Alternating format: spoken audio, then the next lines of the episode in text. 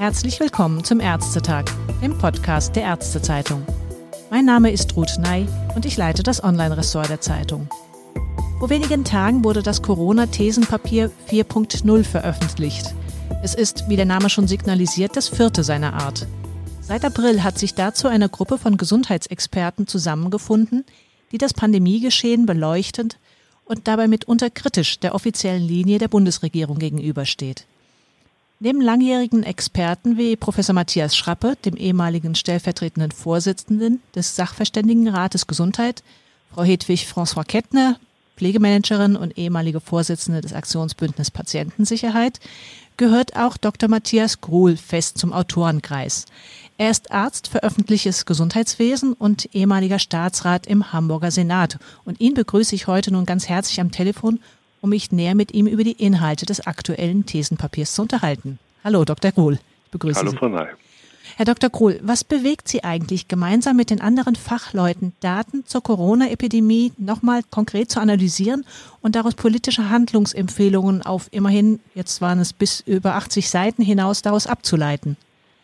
Das ist sicherlich eine Historie. Ich glaube, das erste Papier, was wir im März verfasst haben, ist im Wesentlichen daraus entstanden, dass wir mit etwas Erstaunen darauf geschaut haben, mit welchen Maßzahlen und ähm, letztendlich Bewertungskriterien damals die Politik und letztendlich auch die Fachlichkeit ihrer Entscheidungen getroffen hat. Wir kommen größtenteils aus dem Themenfeld der Epidemiologie und haben von daher eigentlich ein festes Rüstzeug, wie man mit der Verbreitung und der Prognose von übertragbaren Krankheiten umgehen kann und waren eigentlich mehr als überrascht, dass dieses doch relativ eingefahrene und bekannte äh, System der Epidemiologie so wenig äh, Beachtung bei der Bewertung der, Epidemiolo der Epidemie damals im März durch das RKI gefunden hat.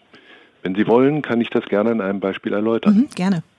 Ähm, Sie erinnern sich alle, dass wir angetreten sind mit der Maßgabe, wir müssen versuchen, diese uns unbekannte Epidemie so abzuflachen in Deutschland, dass wir das Gesundheitswesen nicht gefährden. Das war die Ausgangstheorie und mhm. das war eigentlich die Begründung für alle die Maßnahmen, die wir damals primär eingeführt haben. Und als ähm, Standard hatten wir zuerst die Infektiosität, die haben wir heute immer noch. Wir hören jeden Tag die neuen Zahlen.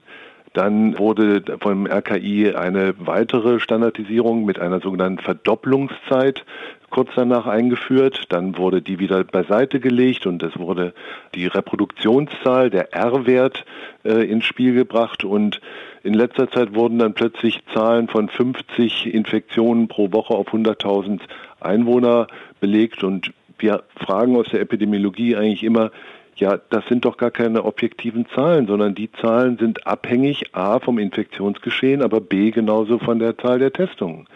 Und solche Relationen zu bilden und solche Fragen zu stellen, die Fragen auch zu untermalen mit Studien, mit repräsentativen Studien, was gang und gäbe ist in der Epidemiologie, ist krass in Deutschland versäumt worden. Und dazu wollten wir eigentlich auch nochmal die ein oder andere nachdenkliche Stimme ins politische Geschäft bringen. Das könnte man natürlich frech fragen, gibt es nicht schon genug Berater in der Pandemie, wissenschaftlich wie politisch?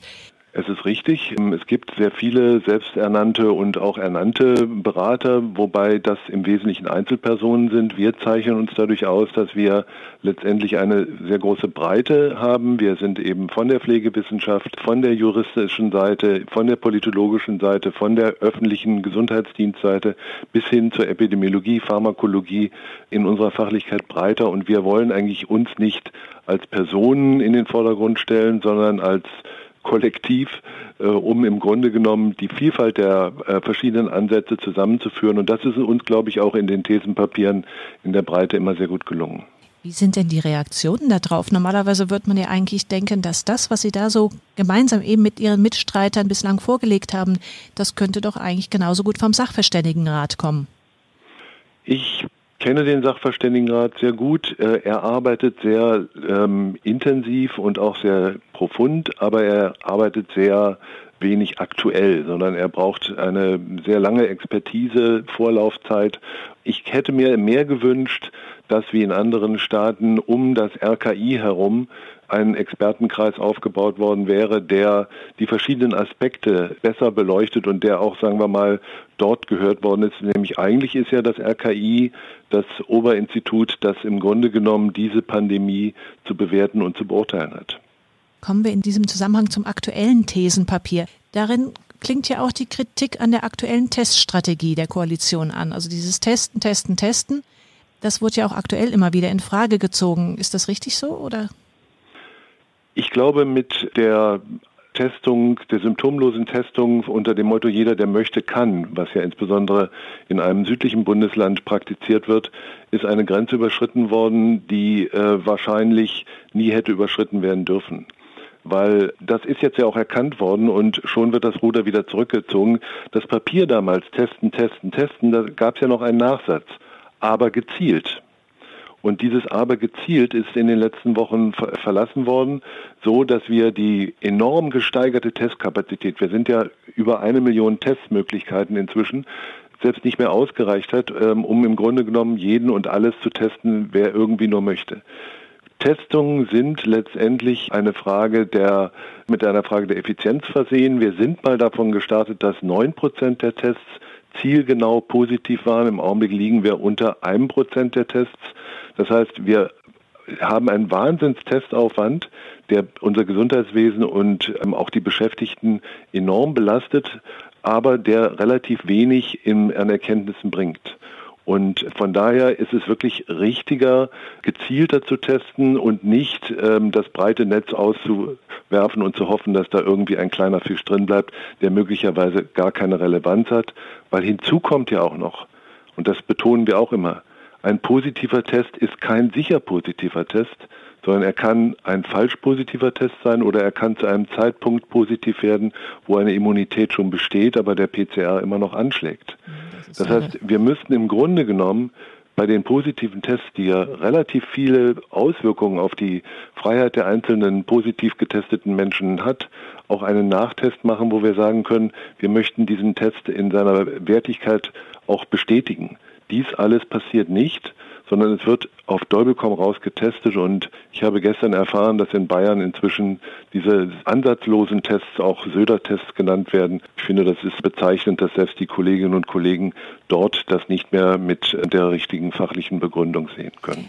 Wo wäre denn Ihrer Ansicht nach der richtige Ansatzpunkt, um gezielte diese Tests zu machen? Also wer sollte da vor allem getestet werden?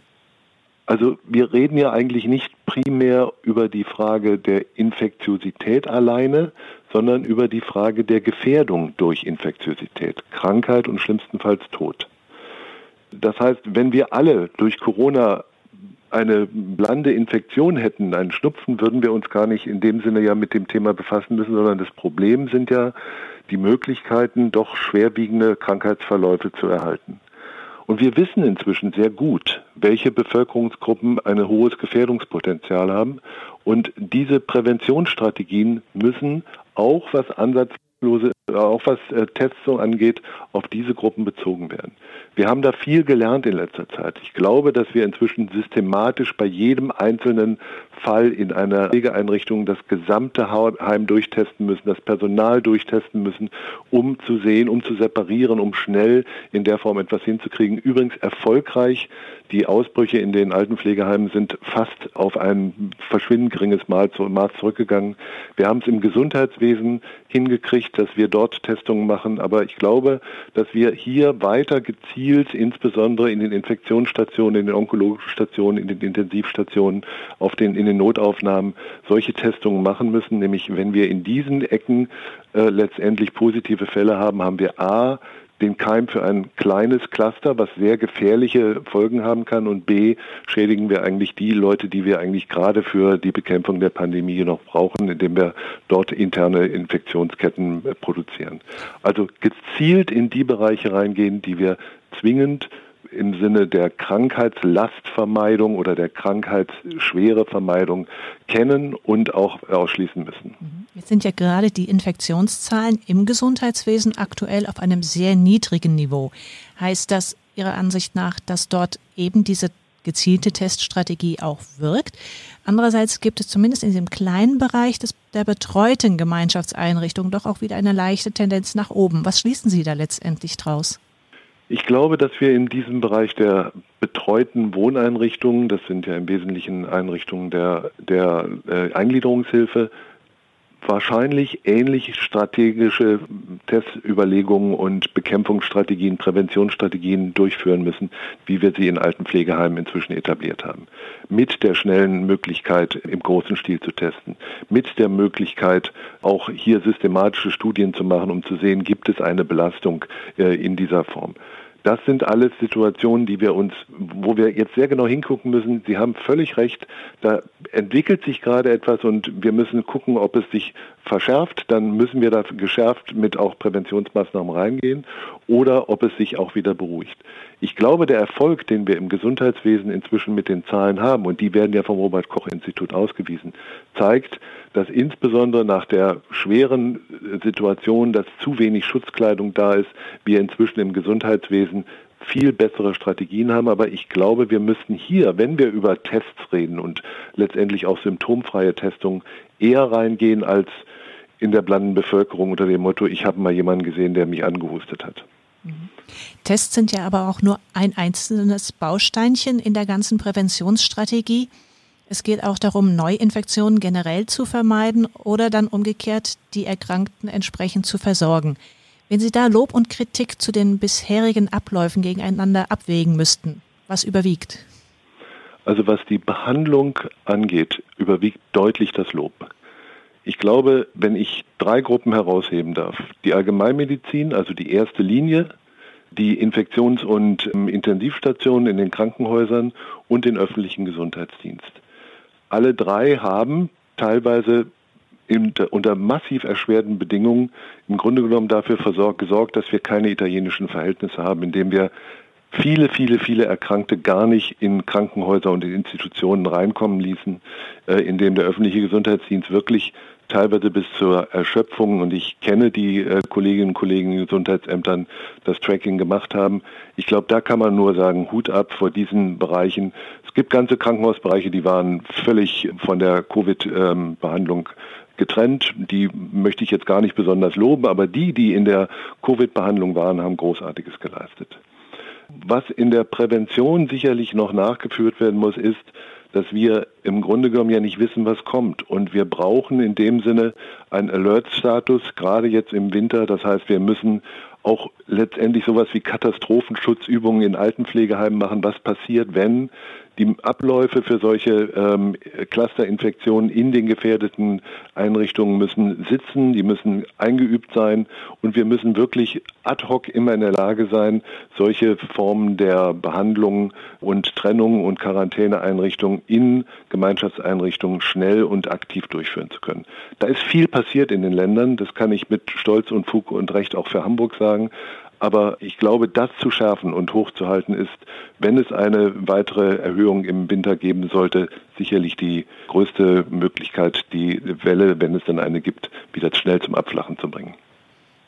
Sie kritisieren in dem Thesenpapier auch ein bisschen, dass zu wenig darauf geachtet wird bei den Maßnahmen, was das für Folgeerscheinungen haben könnte.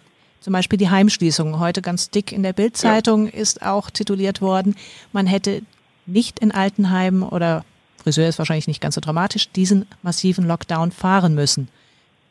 Kommt es Ihnen zu Passe, dass Herr Spahn jetzt auch diese kleine Einsicht äußerte?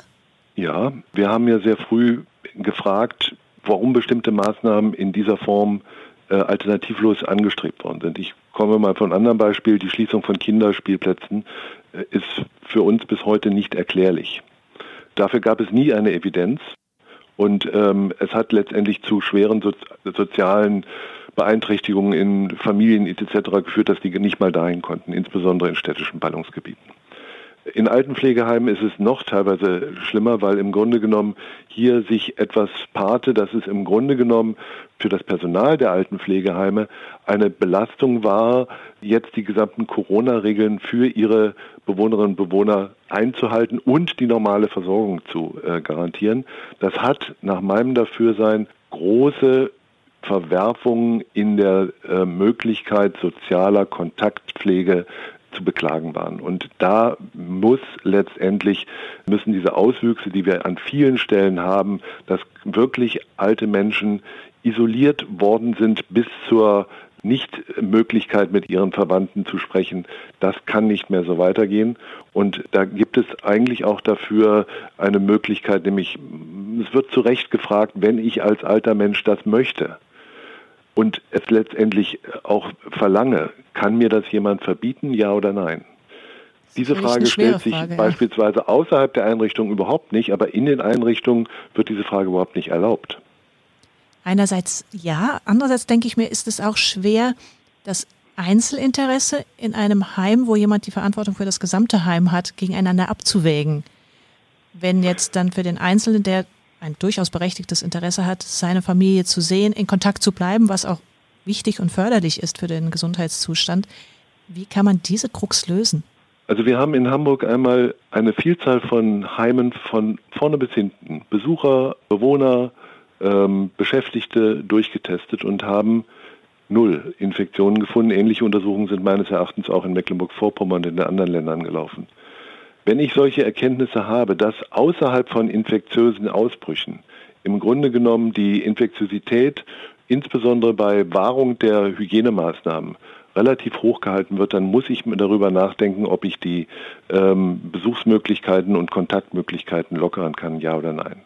Wenn ich im Grunde genommen äh, jemand, der bettlägerig ist, nicht über Wochen keine Möglichkeit gebe, mit seinen Verwandten in irgendeiner Form in, in, Kontakt zu kommen, weil diese müsste durch die Einrichtung kommen, dann ist das nach meiner Meinung abzuwägen gegen ein Restrisiko von Infektionen, die ähm, möglicherweise aber auch durch Schutzmaßnahmen so weit wie möglich mit einer FFP2-Maske abgedeckt werden könnten.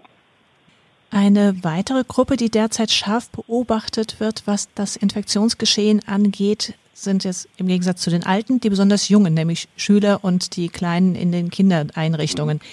Wie sicher würden Sie denn sagen, sind Kinder und Jugendliche mit den derzeitigen Präventionsstrategien? Das wissen wir nicht. Wir haben in Deutschland dazu bisher keinerlei Studien und Erkenntnisse, beziehungsweise das, was wir haben, sind Rückschlüsse aus anderen Bereichen der Erfahrungsfindung bei Kindern und Jugendlichen. Wir wissen, dass Kinder und Jugendliche selbst relativ wenig schwere Infektionen durchmachen. Also selbst wenn sie infiziert sind, werden sie selten krank. Wir wissen, dass andere Staaten, die auch nicht gerade jetzt ähm, ähm, weit weg von Deutschland liegen, ich sag mal die Niederlande, Dänemark und auch Norwegen, ihre Bildungseinrichtungen früher geöffnet haben und bis heute auch offen halten, ohne Probleme. Wir können auch beobachten, dass die Länder, die früh aus den Sommerferien gekommen sind, bis auf vereinzelte Fälle eigentlich bisher mit den bisherigen Präventionsmaßnahmen auch gut gefahren sind. Aber wir haben in unserem, ähm, in unserem Werk auch angemahnt, dass bestimmte qualifizierte Studien dazu dringend notwendig sind. Und eigentlich hätten diese Studien deutlich vorher aufgelegt werden müssen. Das ist überhaupt eine Kritik dass wir am RKI haben, dass bestimmte notwendige repräsentative Untersuchungen, um Erkenntnisse zu erhalten über bestimmte Infektionsgefährdungen, in Deutschland vom RKI überhaupt nicht aufgearbeitet und vorgelegt worden sind. Bestenfalls sind nachträgliche Studien in Clustern gemacht worden, Heinsberg oder Gütersloh, aber dass man wirklich sagt, so was passiert denn, wenn ich jetzt eine große Gruppe von Kindern ähm, in Familien habe, wo möglicherweise eine Infektion stattfinden kann, dass man das verfolgt, das ist in Deutschland überhaupt nicht passiert und das ist jetzt ein Manko, was sich recht im Augenblick fahren wir auf Sicht. Und so wie ich das mitkriege, ist im Augenblick die Möglichkeit, jetzt von schweren Infektionsausbrüchen in den Schulen und Kindergärten auszugehen, Gott sei Dank nicht aufgetaucht. Glauben Sie denn an eine mögliche zweite Welle im Herbst? Und bleibt es dann dabei, dass zwar mehr Fälle gemeldet werden, aber die klinischen Folgen, also die Hospitalisierungsrate, trotzdem weiterhin so schwach bleibt, wie sie aktuell ist? Also erstmal würde ich sagen, dass wir im Augenblick nicht von einer zweiten Welle sprechen können, beziehungsweise einige äh, politische Exponenten fälschlicherweise bereits von der zweiten Welle gesprochen haben. Ich erinnere, dass ein Ministerpräsident diese bereits ausgerufen hat und so weiter und so fort. Was wir im Augenblick haben, ist ja zwar eine steigende Zahl von positiven PCR-Testungen bei einer verdoppelten Zahl von Testungen. aber keinerlei Krankheitslasterhöhung. Also die jetzt Infizierten kommen aus unterschiedlichen Gründen, Gott sei Dank, nicht in die Krankenhäuser und erst recht nicht auf die Intensivstation. Das heißt, wir haben im Augenblick keine Situation, die in irgendeiner Form an die Situation im März erinnert. Ob und in welcher Form das nasse Wetter und die Kombination mit äh, der möglichen Influenza zu einer weiteren Verschärfung beitragen wird, das weiß natürlich keiner. Ich sage schon, dass ich erwarte, dass die Zahlen wieder ansteigen. Wir sind aber deutlich besser gewappnet und wir haben im Grunde genommen jetzt auch äh, mit Maßnahmen und, äh, und Vorbereitungen im präventiven Bereich für uns selber entwickelt, mit denen wir nach meinem Dafürsein erstmal gut aufgestellt sind, um durch die Krise zu kommen. Aber eine Prognose, ob wir eine zweite Welle bekommen oder nicht, die gebe ich nicht ab. Ich habe mich bereits einmal vertan. Ich hatte gehofft und erwartet, dass im Sommer durch insbesondere die wärmere Jahreszeit und die UV-Lichtbestrahlung äh, wir einen weiteren Abfall der SARS-CoV-2-Infektionen haben. Das hat sich nicht bestätigt. Also man muss wirklich auf Sicht steuern. Aber das heißt auch, dass Politik in der Lage sein muss, sich schnell wieder zu revidieren und nicht in einem Wettbewerb der härtesten Maßnahmen nach oben gehend sich letztendlich Meriten verdienen will. Glauben Sie denn, dass sie im Augenblick nicht schnell genug reagiert hat, oft genug, dass da tatsächlich das Ganze zu sehr politisiert wurde, statt aktiv zu werden? Ich glaube, dass Politiker natürlich sehr von der wissenschaftlichen Erkenntnislage, aber auch von gewissen Überlegungen außerhalb der wissenschaftlichen Erkenntnislage geleitet werden. Ich hatte ja vorhin ein Beispiel gesagt, die Testung ohne relative Begründung in einem südlichen Bundesland ist für mich keine Form der wissenschaftlich begründbaren Nutzung der Tests, sondern hat andere Gründe. Und je näher wir, das ist ja auch ein Kapitel in unserem, in unserem äh, jetzigen Thesenpapier 4.0, je näher wir an wichtige politische Entscheidungen kommen, umso größer könnte die Versuchung für politisch agierende Parteien und Personen sein, eher auf populäre als auf wissenschaftliche Erkenntnisse zu setzen. Zum Abschluss nach dem Thesenpapier könnte man sagen, ist vor dem Thesenpapier. Vier gibt es ja jetzt schon. Wird Ihr Projekt fortgesetzt und welchem Thema widmen Sie sich schon vielleicht für das nächste Papier? Das wissen wir noch nicht. Wir haben eigentlich immer gedacht, naja, vielleicht ist es das Letzte und dann hat uns eigentlich die Realität wieder überholt und wir haben gedacht, also das kann jetzt wohl aber so nicht sein. Das müssten wir nochmal klarstellen, dass hier die wissenschaftliche Erkenntnislage vielleicht eine andere ist als die, die im Augenblick in der Politik ankommt. Ich schließe das nicht aus und wir werden weiter sehr, sehr aufmerksam und auch ähm, letztendlich begierig gucken, wie sich die Realität und die Entwicklung in der Politik und in der Wissenschaft entwickelt. Und vielleicht haben wir im Herbst eine Impfung und alles ist vorbei und vielleicht haben wir eine schwere zweite Welle. Davon hängt sicherlich auch ab, ob und in welcher Form wir uns nochmal einmischen. Dr. Kohl, ich danke Ihnen ganz herzlich für die Einschätzung und für das Gespräch. Gerne. Herzlichen Dank.